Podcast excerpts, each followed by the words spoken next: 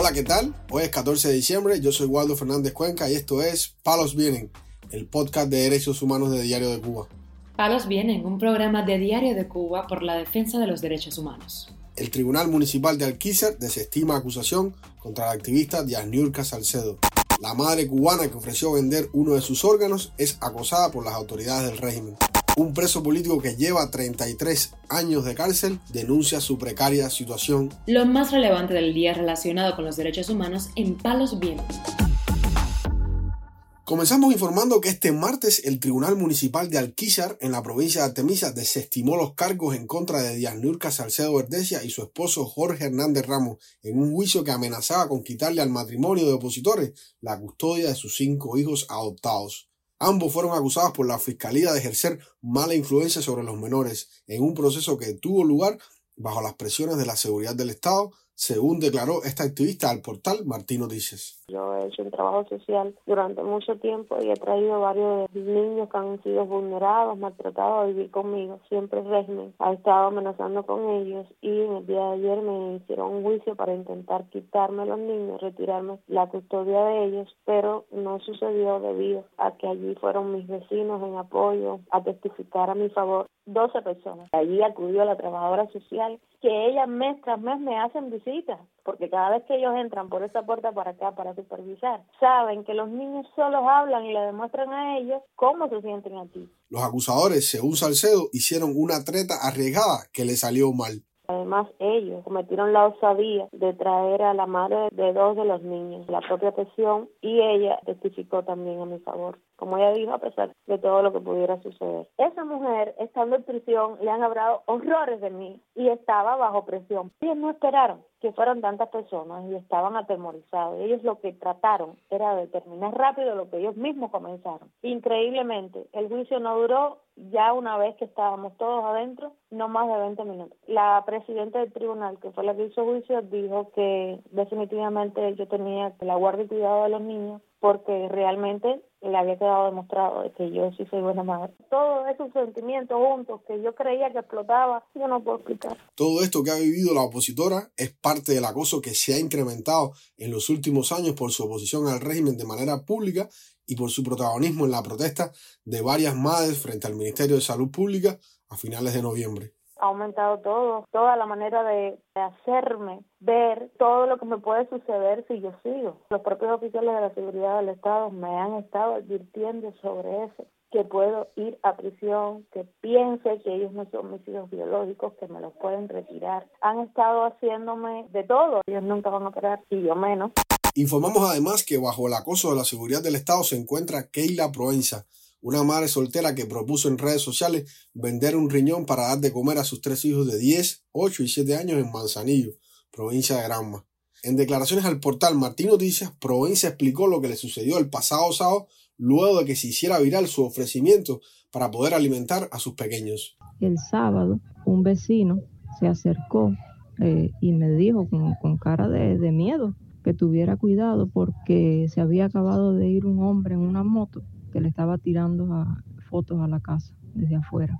Que tuviera mucho cuidado porque todo el mundo reconoce a la seguridad del Estado. La mujer dijo que también fue visitada por trabajadores de la escuela donde estudian sus hijos, quienes se presentaron en su vivienda en el reparto Horacio Rodríguez de Manzanillo.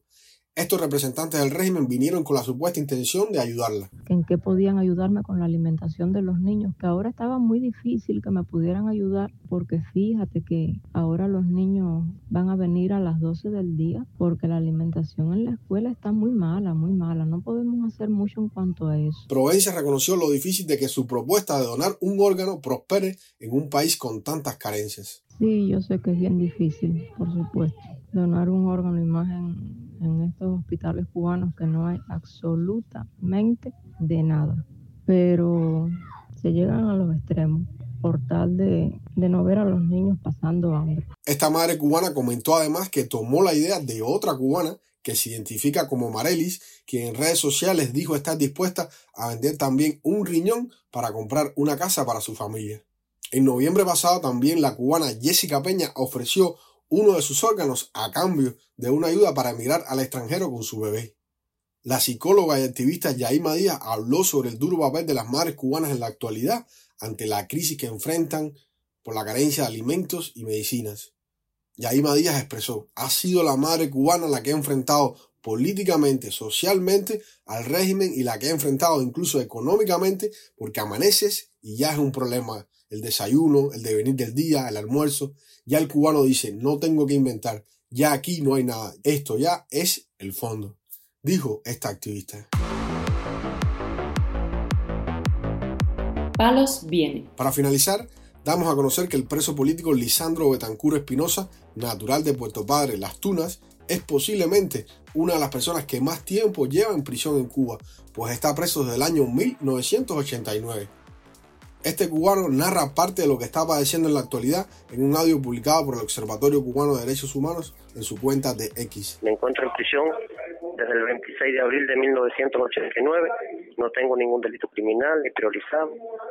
Solamente estuve unos delitos de atentado y contra la seguridad y se me tiene como un criminal y como un terrorista sin nunca haber cometido ningún crimen.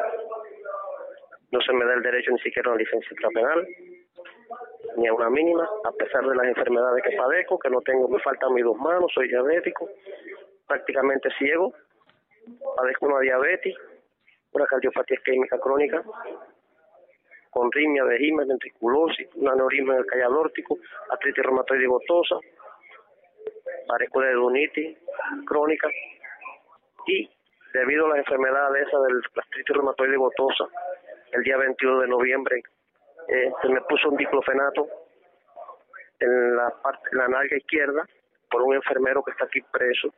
Terminamos de pinchar, la pierna se me recogió, tuvieron que llevarme cargado para la celda donde estoy, 25-3, como dije, del típico viejo, y de ahí en adelante no, sigo sufriendo esos dolores, los cuales no puedo, parece que me están dando candela en el pie, los médicos se hacen lo de la vista gorda. Betancuro Espinosa considera que la falta de atención médica que padece es debido a su activismo dentro de la prisión al sacar denuncias. Debido a que yo puedo decir que esto es una venganza, porque yo hace unos días también había pasado para la Fiscalía Provincial de Las Tunas a un médico que su nombre es Adrián Martínez y un funcionario que su nombre es William, por el hecho de que me fueron a vacunar con una aguja sin punta y después que se dobló la aguja estaban enderezándola para inyectarme como represalia a mi periodismo independiente aquí en la prisión. Y me amenazaron de golpearme el médico y entonces por eso los acusé a fiscalía y ahora parece que en represalia me pusieron esa aguja que según el especialista Michel del Ministerio del Interior en ortopedia dice que me rozó el nervio asiático, que no lo cogió bien, pero ya yo no aguanto, yo quiero que el mundo se haga eco de todos estos abusos de poder, de esta violación de los derechos humanos, de este trato denigrante y cruel que hay contra mi persona y esta injusticia, que ya es abusivo, yo tengo ya 61 años de edad y están violando todos los derechos humanos de una persona conmigo por todo tipo de represalia y abuso de poder. Este preso tiene 61 años. Palos vienen de Diario de Cuba, desconoce los antecedentes del caso y las posibles causas de por qué este hombre lleva la mitad de su vida en prisión pero justo es anotar que los presos políticos de más larga duración registrados cumplieron 30 años de prisión o fueron fusilados. Palos Vienen, un programa de Diario de Cuba por la defensa de los derechos humanos. Estas han sido las noticias de hoy en Palos Vienen, el podcast de derechos humanos de Diario de Cuba. Pueden escucharnos en DS Radio, Spotify, Google Podcast, Apple Podcast, Telegram y SoundCloud. Yo soy Waldo Fernández Cuenca y mañana regresamos con más noticias.